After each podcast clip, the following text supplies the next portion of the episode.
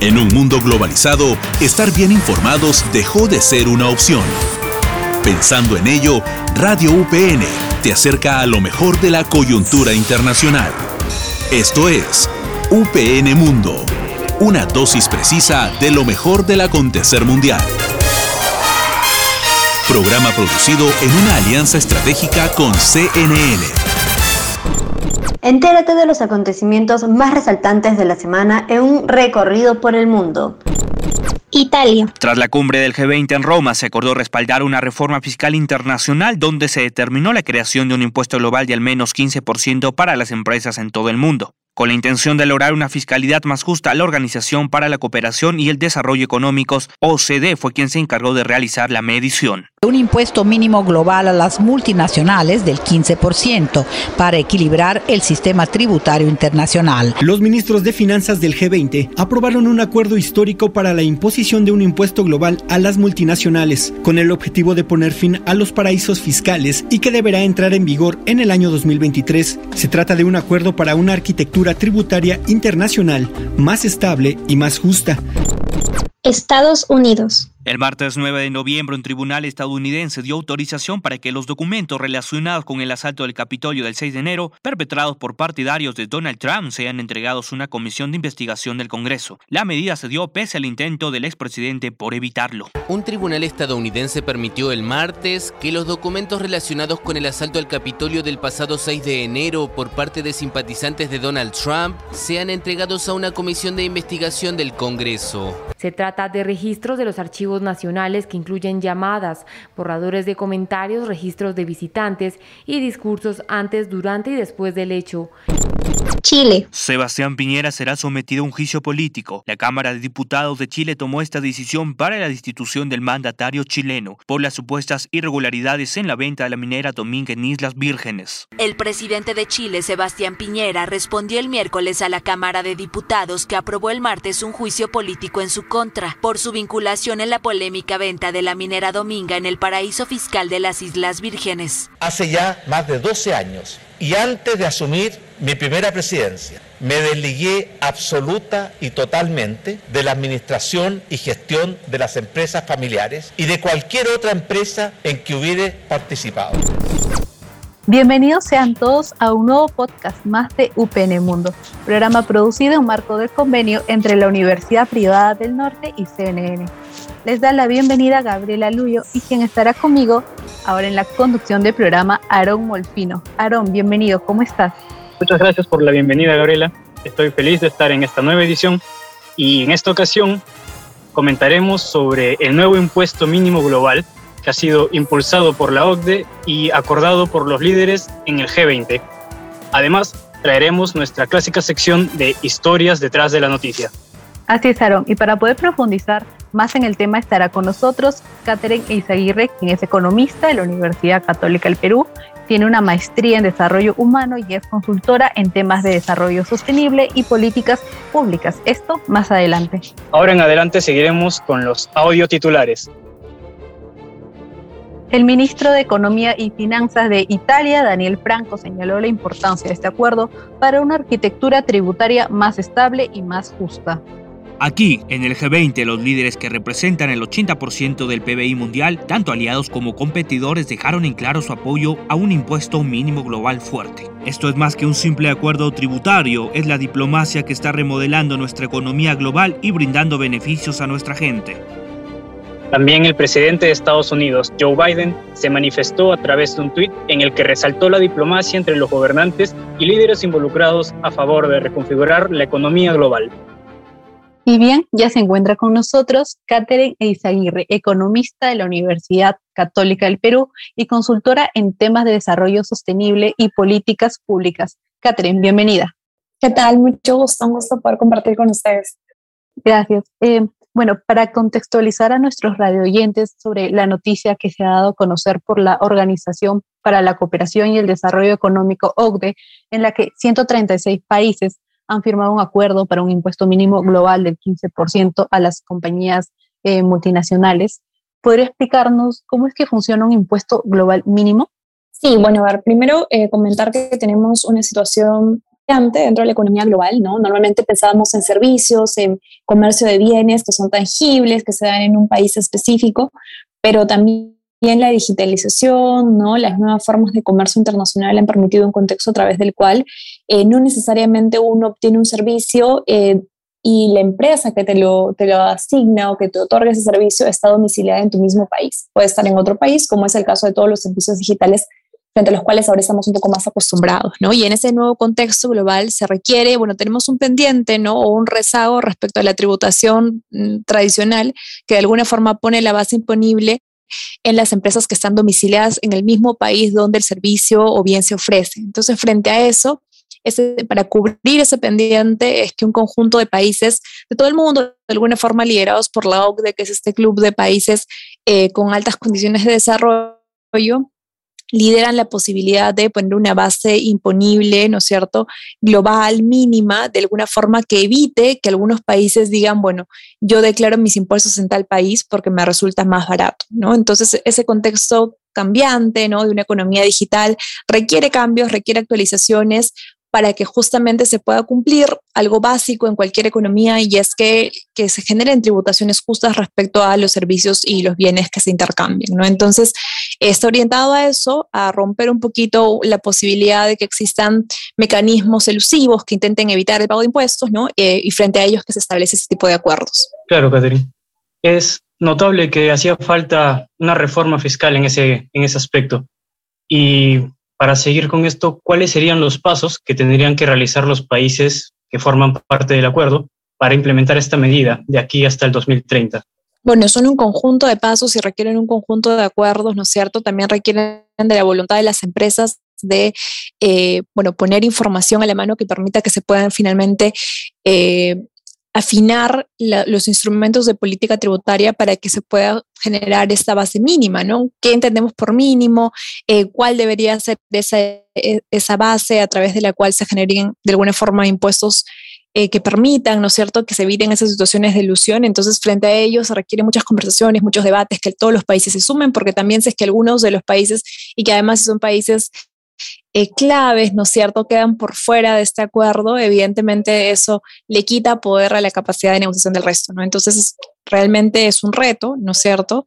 Eh, y es bueno que ya tengamos al menos más de 130 países involucrados en esto, ¿no? Pero creo que es eh, un paso frente al cual el Perú está tomando algunas acciones también, estamos empezando a, bueno, hemos visto que se están planteando medidas para también ponerle impuestos ¿no? a través del IGB a servicios digitales, ¿no? Eh, adecuarnos un poco a los cambios que se estaban dando en nuestra región. Por ejemplo, sabemos que Chile, Argentina, por ahí Colombia también están discutiendo y poniendo eh, no solamente incluso impuestos este, generales al consumo, ¿no? O impuestos indirectos, sino incluso impuestos a la renta, ese tipo de servicios. Entonces, eh, son distintos pasos que requieren negociaciones, que requieren grandes acuerdos y, y, pues que van a tomarnos un poquito de tiempo, pero el primer paso ya se ha dado, ¿no? Que es este, poner en la mesa el tema de agenda. Así es. Y justamente lo último que mencionabas, eh, bueno, se ha dicho que este impuesto resultaría un tanto beneficioso para los países, sobre todo considerando de que venimos eh, atravesando una recesión por la pandemia. Eh, hace poco también en el G20 se acaba de impulsar, que se acaba de impulsar en Roma, se ha puesto en marcha la misma adopción de este impuesto, pero Oxfam hace poco ha dicho también de que este impuesto para combatir la pobreza de que ese 15% es muy bajo. ¿Qué tanto podría ayudar este ingreso a distintos países? Bueno, creo que hay que ver el tema como uno de varios componentes, ¿no? evidentemente, siempre cuando trazamos políticas económicas, que pueden ser políticas monetarias, tributales, fiscales, siempre es importante que se adecúen a las, características propias de cada país, ¿no? Y por ejemplo, países eh, como los países de América Latina, tenemos una presión tributaria, que es la forma en la cual se mide cuánto eh, recauda cada país en relación a su PBI, que es muy bajita, ¿no? Este, la tasa promedio en América Latina es 25, eh, menos de 25%, cuando los países de la OCDE supera el 32, 33%, y dentro de esos eh, países que tenemos una presión fiscal que es baja, el Perú es uno de los países que está en la cola, ¿no? Solamente puede superar a Venezuela y a Guatemala respecto a su capacidad recaudadora. Entonces, evidentemente pueden haber conversaciones globales, pueden haber acuerdos globales, pero también tenemos que generar políticas propias ¿no? para la realidad de nuestros países y en el caso del nuestro se requieren evidentemente grandes cambios para evitar eh, tres, eh, tres medidas que de alguna forma impiden que se recaude lo suficiente. ¿no? Una de ellas es, por ejemplo, la gran cantidad de beneficios tributarios que existen en nuestro país eh, que son ya sean inafectaciones, exoneraciones, que nos cuestan, y esto lo dice la SUNAT, 17 mil millones de soles cada año. ¿no? Entonces, casi el 10%. ¿No es cierto?, de lo, del presupuesto público es lo que se pierde anualmente por justamente ese tipo de beneficios tributarios que se han otorgado a sectores que muchas veces no lo requerían, como por ejemplo los casinos en algún momento estaban inafectos, las intermediaciones financieras, las grandes agroexportadoras tenían este beneficio tributario y luego quizás, en algún momento quizás lo necesitaban al inicio para impulsar su productividad, pero luego no, ¿no? Entonces, eso es un componente. Otro tema pendiente para nuestro país es la ilusión, ¿no? Que es, eh, hemos visto hace poquito, ¿no es cierto?, en estos Pandora Papers que grandes empresas, incluso personas naturales con muchos ingresos, llevaban su dinero a paraísos fiscales para evitar pagar en nuestro país, ¿no es cierto? Eso también de alguna forma erosiona nuestra base imponible. Y otro punto que ya es un problema además mucho más estructural en nuestro país, que es la evasión por altos niveles de informalidad, ¿no? Sabemos que la economía peruana no ha logrado caminar hacia la formalidad, que la pandemia agudizaba esta situación y frente a eso se requiere pues una SUNAT con mucha más capacidad de bueno, dos cosas, ¿no? Promover, fiscalizar, que efectivamente se paguen los impuestos, digitalizarse y por otro lado también pues elevar la productividad de las empresas para que puedan realmente eh, ser formales, ¿no? Porque también eh, si no es imposible financiar los costos de la formalidad. Entonces, el, Perú está enmarcado en estas discusiones globales, evidentemente, pero tiene problemas propios bastante duros que impiden que el Perú pueda recaudar lo suficiente y lo suficiente para qué?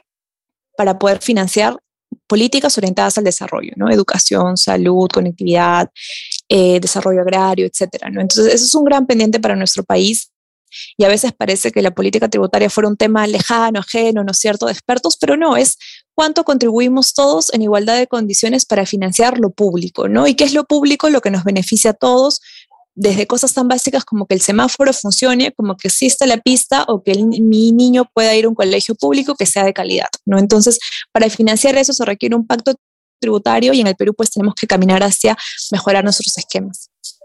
Así es. Así como tú mencionabas, por ejemplo, según Tax Justice Project, América Latina en general pierde más de 40 mil millones de dólares en impuestos anuales por el abuso de estructuras offshores y paraísos fiscales. Por ejemplo, también es un problema que nos hace daño acá al Perú, como bien decías, y a muchos otros países que son pobres. Y en este aspecto, Oxfam señaló que, por ejemplo, esta cuota impositiva del 15% beneficiaría más a países con mayor desarrollo, los países más ricos, y no tanto los países pobres. Esto podría ocasionar algún problema en la implementación del acuerdo? ¿O cuál es el beneficio que, por ejemplo, traería este acuerdo a los que hoy en día son considerados paraísos fiscales? ¿Por qué se unirían si están siendo a veces beneficiados, preferidos por las empresas antes de los países que ponen cuotas mayores? Claro, bueno, pero hoy también hay que tener en cuenta que si bien es cierto, puede ser, eh, tiene beneficios y también este, contra cosas ¿no? negativas para los países ser considerados paraísos fiscales, ¿no? Por ejemplo, el Perú en el año 2016 estuvo en la lista gris de la OCDE respecto a estar ya cerca, ¿no es cierto?, a correr el riesgo de convertirse en un paraíso fiscal, no porque tengamos tasas bajísimas de impuestos, sino más bien porque no teníamos transparencia respecto a la información tributaria, ¿no? Entonces, eso que hace que tú no seas un país bien visto respecto a las inversiones internacionales más serias, respecto a la colaboración de organismos multilaterales, entonces también te pone en una situación de riesgo estar dentro de esta lista de países no confiables, ¿no? Que luego se transforman en paraísos fiscales. Entonces, eh, específicamente una, una, tasa global eh, de 15% tendremos que especificar con claridad respecto, y creo que hay muchas discusiones previas eh, y muchas flexibilidades que tendrían que darse, ¿no? Como bien mencionas y también mencionas informe de Oxfam, evidentemente es más fácil para países que ya están desarrollados y consolidados, ¿no es cierto?, eh, articularse ese tipo de acuerdos, pero en países como los países del sur global, de América Latina, ¿no es cierto?, que tienen aún este, pendientes respecto al desarrollo de sus países, respecto a la necesidad de fortalecer sus esquemas productivos, sí se requiere una tributación mucho más diferenciada, ¿no es cierto?, con tasas diferenciadas progresivas, lo que le llamamos, ¿no? Que es decir, la progresividad implica que cada uno pague proporcionalmente la cantidad que tiene, ¿no es cierto? Eh, y que quienes más tienen, evidentemente, aporten más y quienes menos tienen, aporten menos o de repente en alguna situación no aporten, ¿no? Entonces, esa progresividad tiene que garantizarse y como mencionaba, eh, cualquier medida no, no puede ser eh, calco y copia, ¿no es cierto?, este, respecto a las políticas globales, sino tienen que ajustarse a las realidades propias de cada país y la realidad del Perú es bastante especial y particular respecto a este tema, ¿no? Así es, Catherine. Y justamente lo que anteriormente mencionabas acerca de los paraísos fiscales y que tomaron tanta relevancia y se les platicó tanto del tema que en verdad es necesario, sobre todo con los, con los Pandora Papers.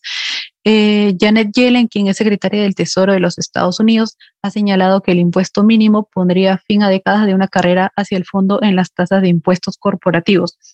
Entonces, podemos entender que esto haría de una manera inútil a una compañía utilizar los paraísos fiscales. Eh, pero, ¿qué estrategias podrían aplicar estos paraísos fiscales ante este nuevo escenario que se les viene. Eso es un poco la complicación respecto a los mecanismos de ilusión, ¿no? Porque también hay que tener claro qué es la ilusión. No sé si la evasión es no pago porque no quiero cumplir con la norma, la, ilusión es usar un esquema, ¿no es cierto?, ficticio, es hacer una jugada por decirlo de forma coloquial, para evitar la norma y dejar de pagar, ¿no? Entonces, tú pones una nueva norma, pones un nuevo requerimiento, entonces ellos van a volver a buscar otra forma de darle la vuelta, ¿no? Entonces, lo que hay que tener es eh, instituciones, administraciones tributarias que tengan la capacidad de poder fiscalizar constantemente esta posibilidad de sacarle la vuelta a la norma. ¿no? Entonces, es lo que en algún momento para el Perú se denominaba la norma antiilusiva, ¿no es cierto? Es tener esta capacidad de poder tener la lupa bien puesta y evitar pues este uso de esquemas ficticios. Entonces, evidentemente eso es un gran reto, ¿no? Y que no se, no se logra solamente con un paso uno, sino que requiere eh, el fortalecimiento de la administración tributaria en todos los países, ¿no? Y sobre todo en países que tienen más bien debilidades respecto a su administración tributaria, como es el, el caso del Perú, ¿no? Entonces, como bien decías, para adelante se va a necesitar negociación en cuanto marcar medidas diferenciadas y que sean progresivas para que los países se puedan unir. Entonces, en este lapso en el que se va a implementar la medida, aún hay posibilidad de que se integren otros países que, por ejemplo, han decidido negarse, ¿verdad?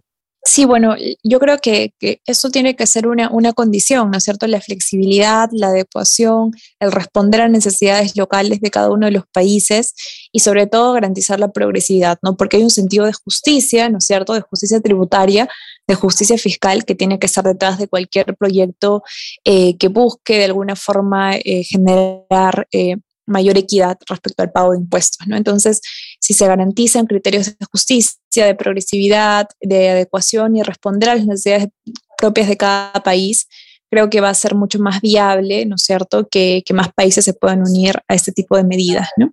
Así es. Y bueno, esperamos que esto se siga fortaleciendo para que, como bien lo dijiste, no se busque otra forma de seguir evadiendo los impuestos y sea una historia sin fin. Agradecemos mucho tu tiempo, Katherine, y tu explicación clara y precisa para nuestros oyentes sobre este tema tan importante. Muchas gracias. Muchas gracias, estamos en contacto. Gracias, Katherine. Así es. Vamos ahora con nuestra sección Historias detrás de la noticia.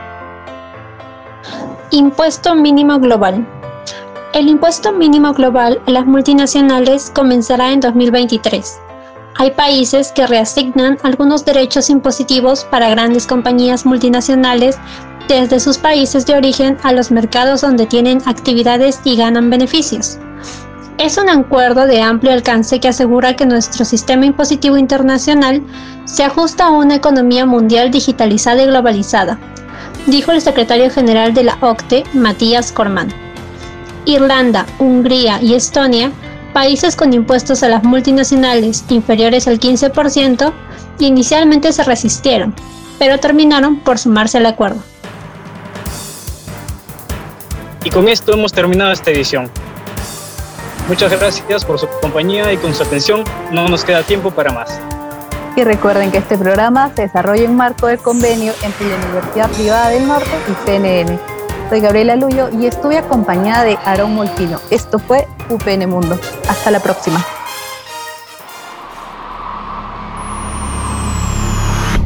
Esto fue UPN Mundo, una dosis precisa de lo mejor del acontecer mundial.